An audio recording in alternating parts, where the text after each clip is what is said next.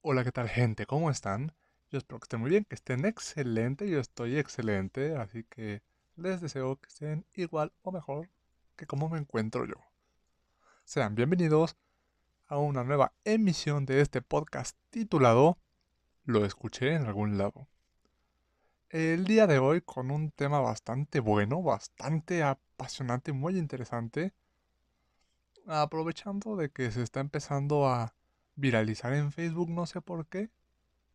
Pero bueno, he visto a algunos contactos compartir una publicación acerca del universo 25. Que es como verán que se llama este episodio. se preguntarán, ok, ¿qué es el universo 25? Pues ya saben que yo nunca hablo del tema hasta después del intro. Pero, ¿alguna vez se han preguntado cuál es el significado de la vida o por qué los seres humanos nos vemos en la necesidad de buscarle un significado a la vida? ¿Alguna vez se han preguntado si realmente podría ser posible la creación o la existencia de una utopía? ¿Qué, pasaría si pudiéramos nunca acabarnos los recursos que nos provee la Tierra? Si no tuviéramos que preocuparnos porque nos estamos chingando a la pobrecita tierra? Bueno, pues si llegaste aquí con la esperanza de obtener estas respuestas, déjame decirte que no, no es aquí. Sin embargo, este experimento es muy interesante y si bien es muy diferente a la situación humana, ciertamente nos hace pensar muchísimo en estos temas. Sin más que decir en esta introducción, pues venga intro.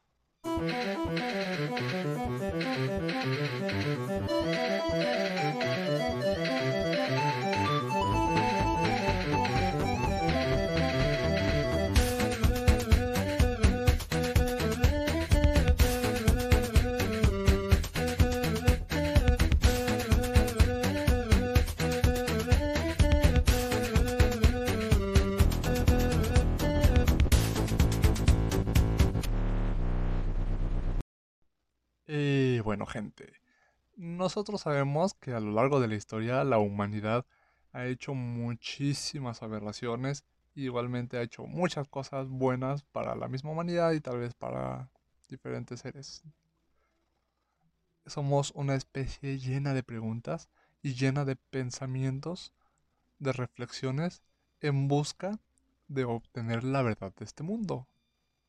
Y este experimento es uno de esos experimentos, ¿vale? Uno de esos experimentos que buscaban entender mejor el por qué. A lo largo de la historia, pues, se han realizado diferentes experimentos para estudiar el fenómeno de la sobrepoblación. Sin embargo, este experimento del universo 25 es uno de los más famosos entre los que conocen del tema. Y aparentemente, desde hace unos días, una semana en Facebook, también de la gente que anda mucho en Facebook. O sea, yo, por ejemplo. bueno, yo ya lo conocía, pero pues me recordó su existencia a Facebook, así que aquí lo vengo a compartir. Así que este episodio va dedicado a conocer cómo empezó este experimento del universo 25,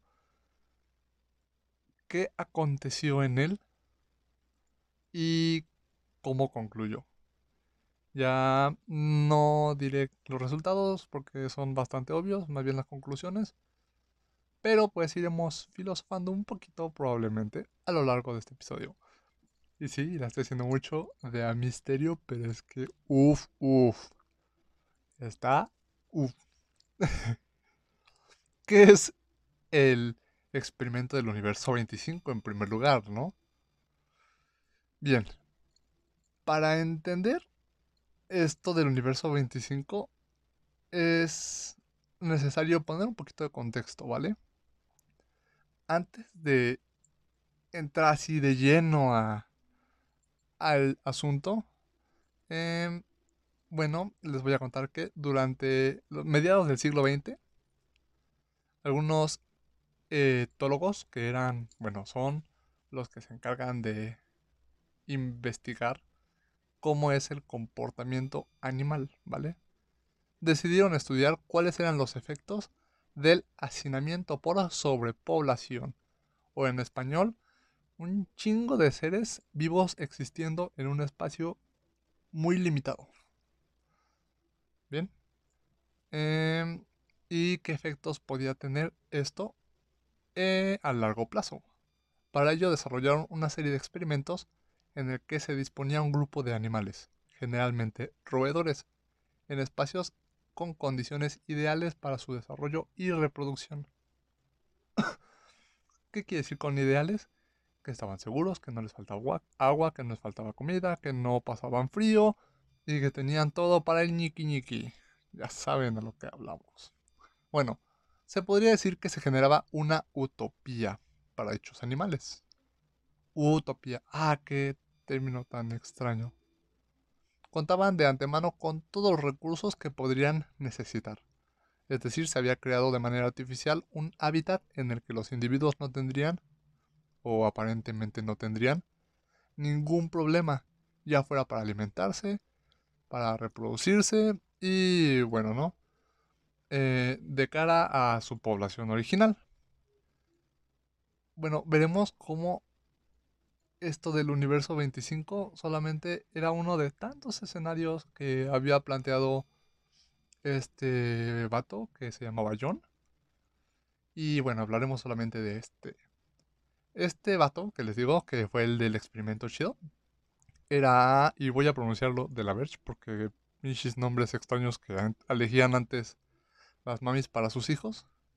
Era John Bumpas Calhoun. Eh, le diremos John. John Nieve. Uno de los etólogos más importantes de las investigaciones sobre la densidad de población de su tiempo, ¿no? La hipótesis de la cual partió nuestro querido John eh, era que el emplazamiento elegido debería dar cabida de sustento sin ningún tipo de problemas hasta que la población alcanzase un punto crítico, que se había estimado haciendo una serie de cálculos y dependía fundamentalmente del área del recinto, siempre teniendo en cuenta que había comida y agua suficiente para que todos los individuos para todos los individuos y no existía amenaza externa. O sea, este vato dijo, perdón, este vato dijo, Ok, en este espacio delimitado tendría que haber a un aproximado de...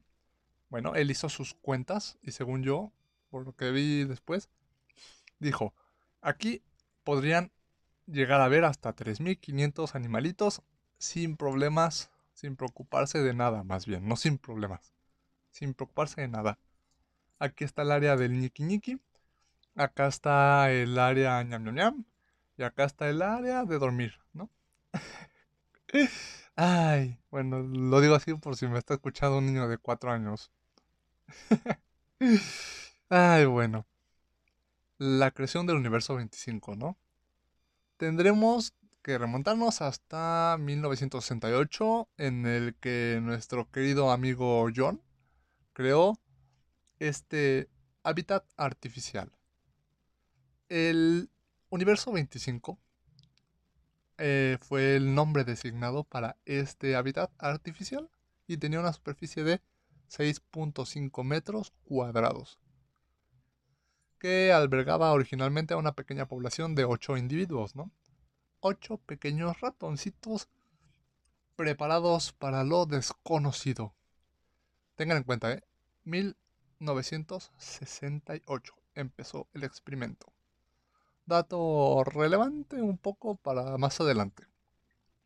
Si existía un paraíso en la Tierra para estos roedores, el universo 25 era ese lugar. Comida suficiente para todos. Agua fresca, ningún depredador al acecho, el clima, bueno, más bien la temperatura del ambiente ideal. Las, condiciones eran perfectas Aparentemente, y según los cálculos, este pequeño mundo debería haber podido cobijar, albergar, contener a 3.500 ratones, según los cálculos. Pero nunca se acercó ni de lejos a esa cifra, ¿vale? Ufas. Los ocho primeros pobladores del universo 25, pues una vez liberados, vieron hembras, las hembras vieron machos y dijeron, de aquí soy. Y comenzaron a reproducirse provocando un crecimiento exponencial de esta civilización de roedores. En poco más de un año, la población se había duplicado en sucesivas ocasiones, o sea, un crecimiento exponencial, hasta alcanzar la cifra de 620 individuos. ¿Vale? Momento en el que este crecimiento comenzó a ralentizarse. O sea, fue un crecimiento exponencial.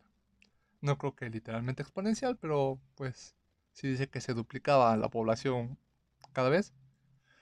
Pues bueno. Y una vez llegado a 620, 620 individuos, dejó de ser el crecimiento de la población exponencial, ¿no? Se empezó a ir más relajado, ¿no? Como que dijeron, ok, ya, ya está viendo mucha gente aquí, pues ya bájenle a la cochadera. Hasta el momento la vida de los roedores había sido prácticamente perfecta. Tenían todo lo que necesitaban y pues nada ponía en peligro sus vidas. Para la vida del universo 25, esto era perfecto, ¿no? Sin embargo, estaba cerca de, pues, empezar a ir en declive. Sin saberlo, estaban aproximándose a una cifra crítica. No por la escasez de recursos, no porque faltara agua, no, no, no, sino por un factor que no se había tenido en cuenta. El declive del proyecto comenzó cuando empezaron a aparecer anomalías conductuales.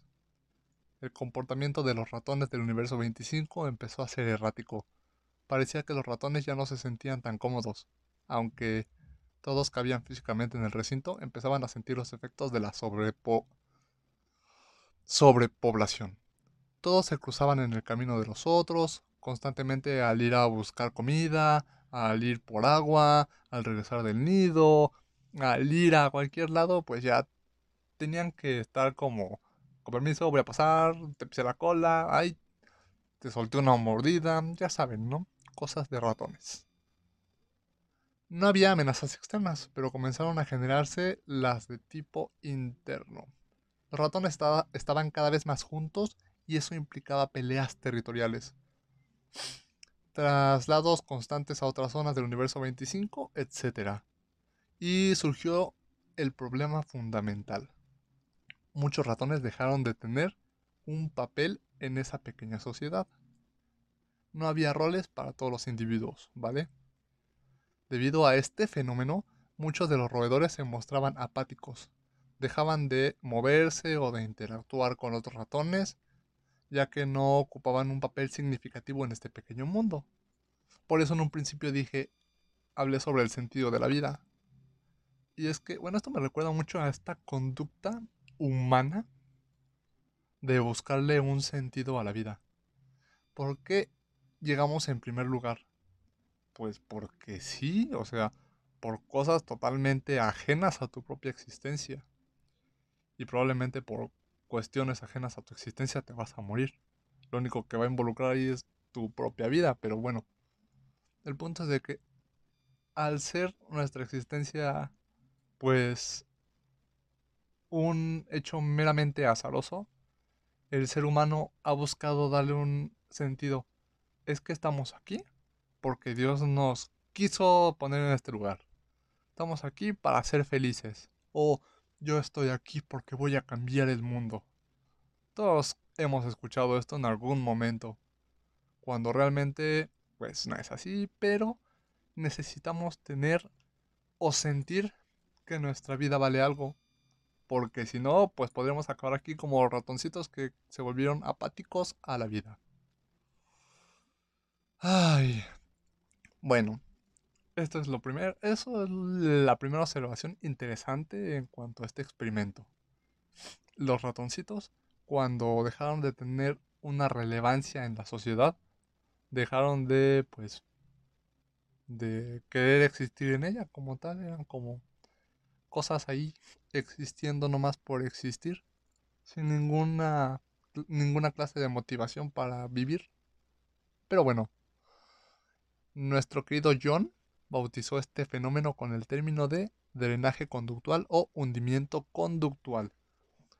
Observó que muchas de las hembras del universo 25 dejaron de tratar de reproducirse. Los machos igualmente se alejaban de los nidos y simplemente se iban a la zona del recinto donde se encontraba el alimento. Los conflictos vecinales eran constantes y era difícil encontrar algún ratón que no contase con alguna herida o cicatriz debido a una disputa territorial. Aquí podemos ver, y lo voy a comparar con el meme ya muy clásico de por qué la gente de bajos recursos busca reproducirse a lo pendejo si son los que más fomentan las familias rotas y llenas de agresividad y bla bla bla. Bueno, pues noten cómo, o sea, los ratoncitos empezaron a volverse hostiles entre ellos mismos. Ah, e, en la ausencia de conflictos reales como preocuparse por sobrevivir, por conseguir comida, por preocuparse de buscar pareja, eh, dejaron de interesarse en eso y empezaron a volverse conflictivos con sus propios vecinos, hasta el punto en el que, como dice eh, aquí la nota, pocos eran ratones que no contaban con algún tipo de cicatriz por una disputa territorial. Dense cuenta, se observaron conductas sexual, sexualmente anómalas. O, bueno, había individuos que realizaban estos comportamientos de manera frenética sin discriminación de sexos. Y para decirlo un poco menos pedante, empezó a haber conductas homosexuales entre los propios ratones. Qué interesante y no digo más por no entrar en controversia. Pero bueno, empezaron a haber conductas homosexuales en los ratones. Esto podía pasar de que algunos buscaban saciar su apetito sexual abruptamente y sin discriminar nada que se moviera. Pasaban de ese estado a simplemente no querer realizar cúpula alguna. O sea, era un frenesí y de repente ya no, algo así como muy extraño.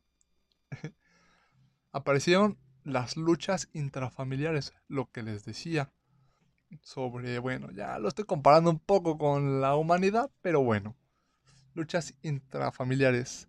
Algunos de los ratones acabaron con la vida de sus propias crías, otros expulsaban a miembros del nido, incluso se llegaron a registrar comportamientos caníbales. Qué brutal hay que decir que no todos los ratones tenían conductas violentas. No, no, no, no, no. O sea, ¿qué clase de población sería si todos fueran unos salvajes sin compasión? Existía un grupo de ratones al cual nuestro querido John bautizó como los guapos, cuyo comportamiento se limitaba a conductas exclusivamente de higiene como eh, atusarse el pelo, que yo imagino que es como lo que hacen los gatos cuando se están lamiendo, eh, alimentarse y dormir. Esas eran las tres actividades que realizaban esto, este grupo de ratones que se llamaban los guapos. Y cabe recalcar que estos ratoncitos, eh, la única actividad, estos ratoncitos eh, a la hora de alimentarse, preferían alimentarse durante la noche, cuando los demás miembros de, del universo 25 estaban dormidos. Es interesante, o sea, eh, ellos optaron por no interactuar al grado en el que solamente salían a, a saciar sus necesidades básicas de alimento en la noche cuando ningún, bueno, donde prácticamente no había alguna actividad en el universo 25. Esto también lo hemos visto, pues, en conductas humanas. Por ejemplo, en Japón están los hikikomoris, que son morros que ante la presión social deciden que se van a aislar en su cuarto y ya, y no salen, ni siquiera ven a sus papás, a sus papás luego así como que se ve que le dejan la comida fuera de las habitaciones, un aislamiento pero rudo. O sea, noten como muchas de estas conductas, no lo quiero comparar con la humanidad, porque la humanidad es bastante más multifacética que los ratones, tenemos pensamiento más abstracto y nuestro comportamiento no solamente es instintivo, sino también es emocional, es relativamente bastante más racional. Pero noten cómo estos comportamientos de sobrepoblación los tenemos los humanos y bueno, que no, no podemos comparar ratones con humanos y en circunstancias tan específicas, pero ciertamente existe y pues lo hemos visto. No digo que tengan el mismo origen, pero de que las conductas existen, existen. El colapso. El caos del universo 25 era absoluto. El paraíso de los ratones se había convertido en un infierno. Ah, qué rudo suena eso. en 1970, habiendo pasado poco menos de dos años desde que inició el experimento, nació la última camada de ratones en este hábitat, por lo que la población se estancó y comenzó a caer en picado. Los individuos habían perdido la fertilidad, por lo que llegados a este punto la sociedad no tenía salvación posible. Lo que ocurrió desde entonces, o sea, desde 1970 hasta el año de 1973, que fue la progresiva e inevitable muerte de todos y cada uno de los individuos que conformaban el universo 25 extinguiendo para siempre este intento de utopía, pero dejando cuestiones muy interesantes tras este evento. Mm, ya había hablado en su momento, creo, sobre cómo eh, actualmente el índice de nacimientos por cesárea está aumentando. Si bien la, la naturaleza, no digo que sea algo natural, pero ciertamente la naturaleza tiene una forma de autorregularse y los humanos tenemos una forma de saltarnos las leyes de la naturaleza. Piensen en qué pasaría si todas estas madres cuyo nacimiento de parto natural no habría podido ser, no habrían tenido la oportunidad de tener cesárea por alguna cuestión de que no tuviéramos la medicina tan avanzada pues ciertamente la población mundial estaría bastante más reducida. Em, no sé a qué se deba el incremento de casos en la estadística de nacimientos por cesárea, pero ciertamente es interesante cómo llegado a un punto en la población de ratones, pues simplemente ya no ya no eran fértiles, Dense cuenta. Bueno, total. La, progresión poblacional dibujó una parábola cuya cúspide se situó en marzo de 1970. ¿Qué quiere decir? Que la estadística era una rayita que subía, subía, subía y luego empezó a bajar y a bajar y a bajar. Y su punto más alto fue pues en 1970, momento en el cual la tendencia empezó a ser negativa. O sea, en el momento en que empezó a bajar. Hasta que en 1963, cuando el universo 25 definitivamente dejó de existir, pues eso, ¿no? Se acabó. Su población máxima llegó a ser de 2.200 individuos.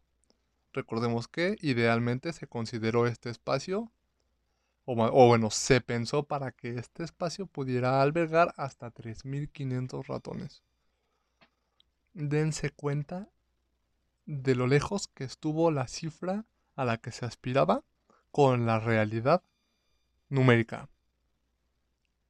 Como todo colapsó, o sea, literalmente la sociedad perfecta, ideal y utópica, colapsó muy lejos de su verdadero potencial, por decirlo de alguna forma. Bueno, ya hemos comprobado que debido al drenaje conductual, un factor que los investigadores no habían tenido en cuenta porque no lo conocían, la población colapsó muchísimo antes de acercarse a la cifra. Y bueno, conclusiones sobre el experimento del universo 25. Una de las primeras preguntas que suelen surgir tras conocer el experimento del universo 25 es cómo, cómo es extrapolable, extrapolable de esa civilización a la civilización humana. Hoy hoy estoy muy bruto para hablar. Me perdonarán, gente. Eh, bueno, esta es, una, esta es la pregunta más...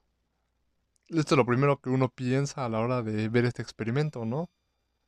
Eh, lógicamente, cualquier conclusión en este sentido debe tomarse con cautela, así como que con pincitas, ¿no? Pues ambos escenarios son muy distintos a la hora de ser comparados, porque digo, la sociedad tiene un contexto histórico social, se va formando, va cambiando, interactúa con diferentes civilizaciones, diferentes creencias, diferentes costumbres. Así que ciertamente comparar ambos escenarios es muy difícil. Como vieron, o sea, yo hice algunas comparaciones, pero igual les digo, tómelo muy con pincitas porque pues no soy sociólogo.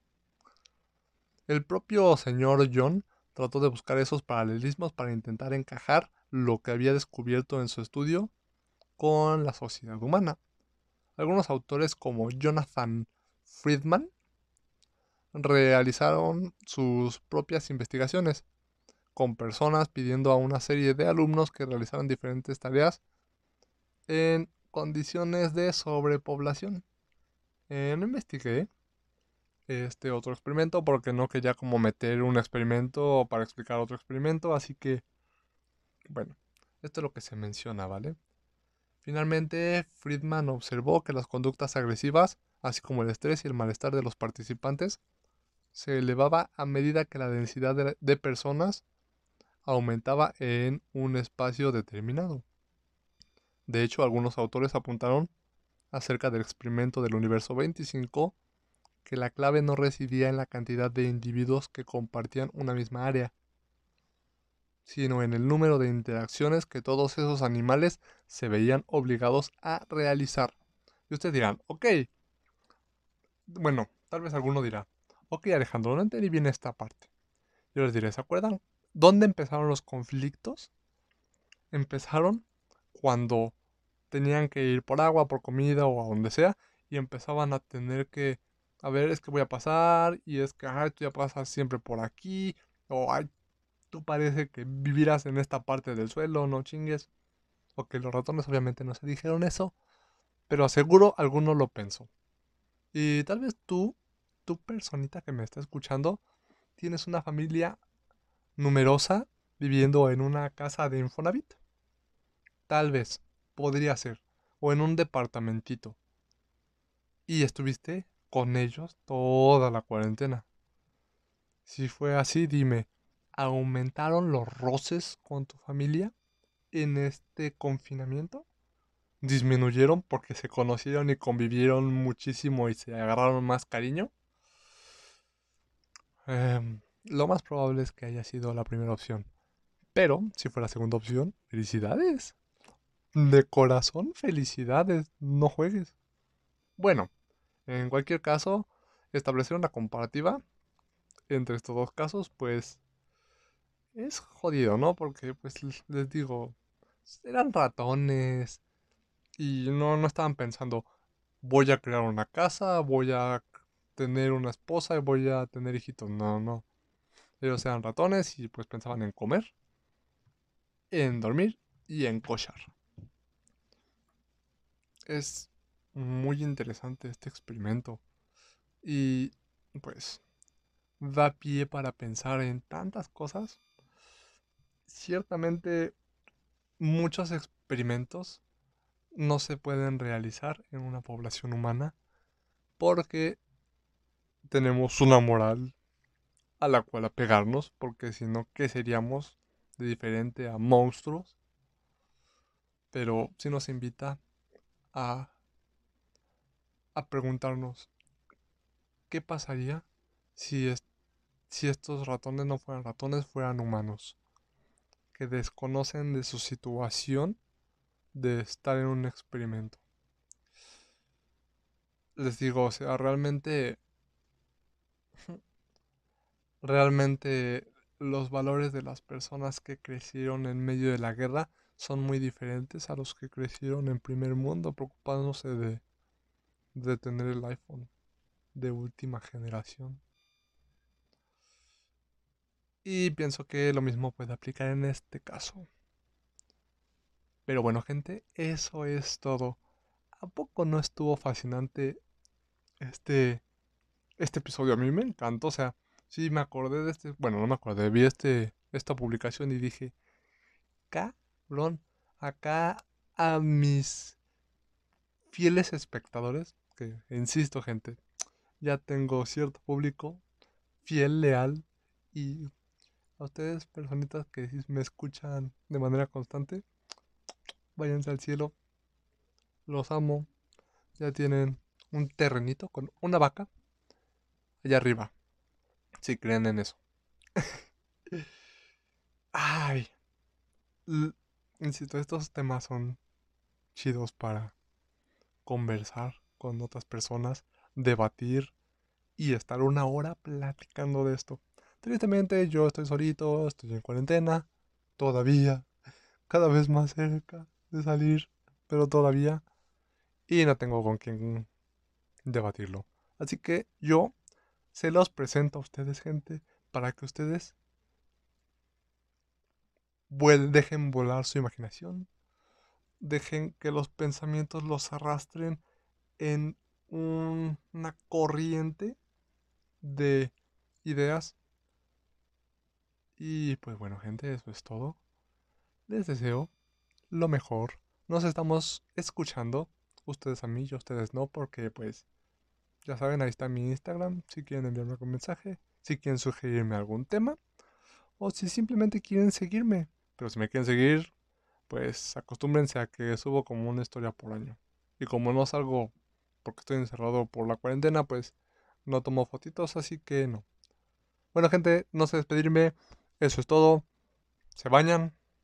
No salgan. Si salgan, si salen, usan cubrebocas. Y pues, chao, chao.